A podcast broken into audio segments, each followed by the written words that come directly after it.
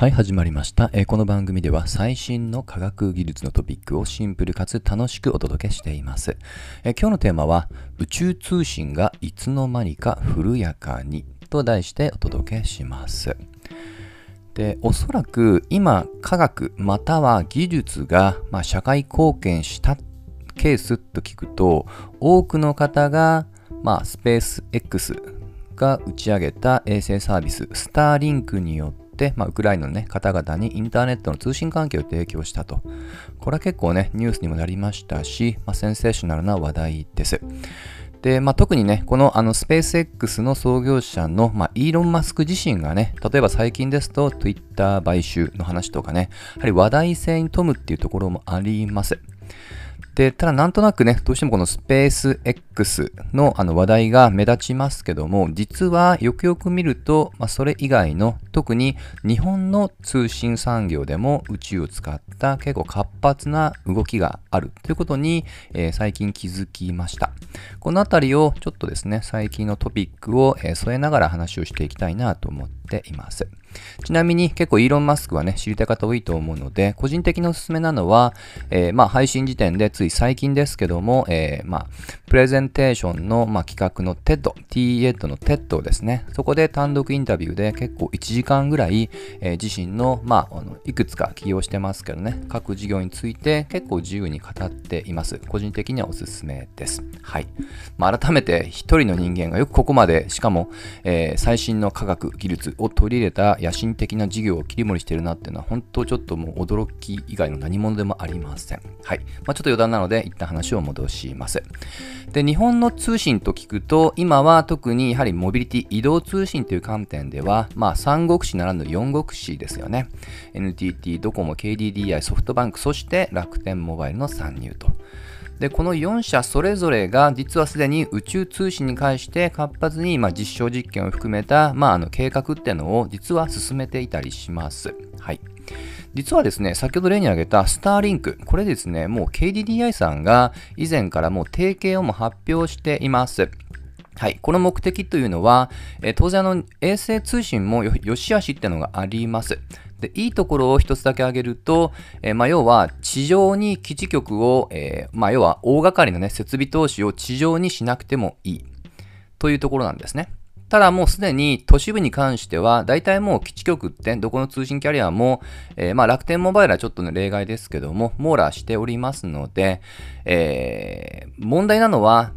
都市以外の、例えばですけども、離島とかね、そういったなかなかあのわざわざね、そこまで行って基地局を置くこと自体になかなかまあコスト、そしてパフォーマンスが見合わないようなエリア。このあたりは衛星通信の利点として、まあ、空から通信を提供していくっていう意味では、まあ、期待されています。KDDI もね、これだけじゃないですけども、そういった効果も睨んでいます。で、次に、えー NTT グループ、まあ、ドコモさんですよね。で、これは実はですね、あの、エアバス、あの、フランスの航空機メーカーのエアバスさんと組んで、えそのエアバスが作った無人飛行機、ここに、まあ、あの、通信環境を提供して、今、実証実験を繰り広げています。はい。ユニークなのは、実は人工衛星、つまり宇宙空間まで飛ばさなくても、もう少し下の、いわゆる成層圏と言われている領域での実証実験なんですね。で実はソフトバンクと楽天モバイルも近しい動きをしていましていずれも、えーいわゆる宇宙空間人工衛星ではなくもう少し、えーまあ、下の層の、まあ、成層圏あたりでの、えーまあ、実験というのをやっています。はい、で楽特にそのソフトバンクは、まあ、ハイブリッドといいますか、それぞれの層での実は計画を発表しています。で具体的に言うと、まず人工衛星については、えこれはソフトバンク、投資会社としてのソフトバンクが、え出資をしているあのワンウェブですね。ここにも以前から投資をしてまして、えー基本的には、まあ、宇宙経由での人工衛星サービスっていうのはワンウェブと組んでいくっていう方針ですと。で、あの、まあ、これはですね、もう実は OneWeb って結構低軌道なんですけども、だいたい上空、まあ、1200km ぐらいですかね、高度。で、あの我々がね、例えば天気予報とかで見る衛星っていうのは、よくあの静止衛星、つまり宇宙の自転と同じような速度で動いていくっていうものなんですね。で、こうなってくると、実はもう高度がもう数万キロメートルになります。で、ソフトバンクはそちらのいわゆる静止衛星とも組んでいて、これはあのアメリカのスカイロっていう会社とのその提携で、これ早ければね、一応あの私も最近見たニュース、えー記事によると、今年2022年には、えーまあ商用化。まあこれあの、どちらかというと、まあ各商用的な目的ですね。個人向けというよりはね。IoT センサーとか船舶等々を例に挙げていました。で、話を今度は下の方に戻すと、えー今度は先ほどと同じく成層圏ですね。まあ、宇宙空間の定義は、まあ、国際的な団体によると 100km っていうものが敷地セットされていますが、だいたいもっと下の数十 km っていう範囲だと思ってください。で、ここで使うのが、まあ、先ほどエアバスの、まあ、無人飛行機って言いましたが、ソフトバンクも同様に無人飛行機っていうのを使うと。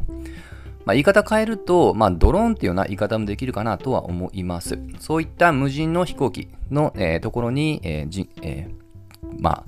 あ、あの基地局を設置してサービスを提供していくと。で、結構あの、この、今ドローンって話しましたけど、結構これ盲点かなと思います。あの、ドローンってね、まあもともとおもちゃから始まって、ちょっと規制一時期厳しくなって、あの、簡単に外ではも飛ばせなくなってるんですね。で、その規制が実は段階的に緩和の動きを見せていて、なんと今年2022年に、えーレベル4が解禁される予定です。はい。いきなりレベルって言われてもピンとこないと思います。あの、これはですね、ちょっと細かく言うと長くなるので、一番その厳しいと言われているレベル4っていうのは、要は下に、えー人がいても、えー許可さえ届ければ、まあ、飛ばすことができるということを言っていますと。つまり市街地でも使える可能性が一気に広がるんですね。うん。これ結構大きいと思うんですよ。で、ちなみにこの、まあ、許可っていうのは基本的には国土交通省に申請をして許可をもらいます。で、まあ今年レベル4って解禁って言いましたけども、もうこのあの少し前からこの申請する数っていうのは爆発的に増えていて、ちょっと今手元にこう、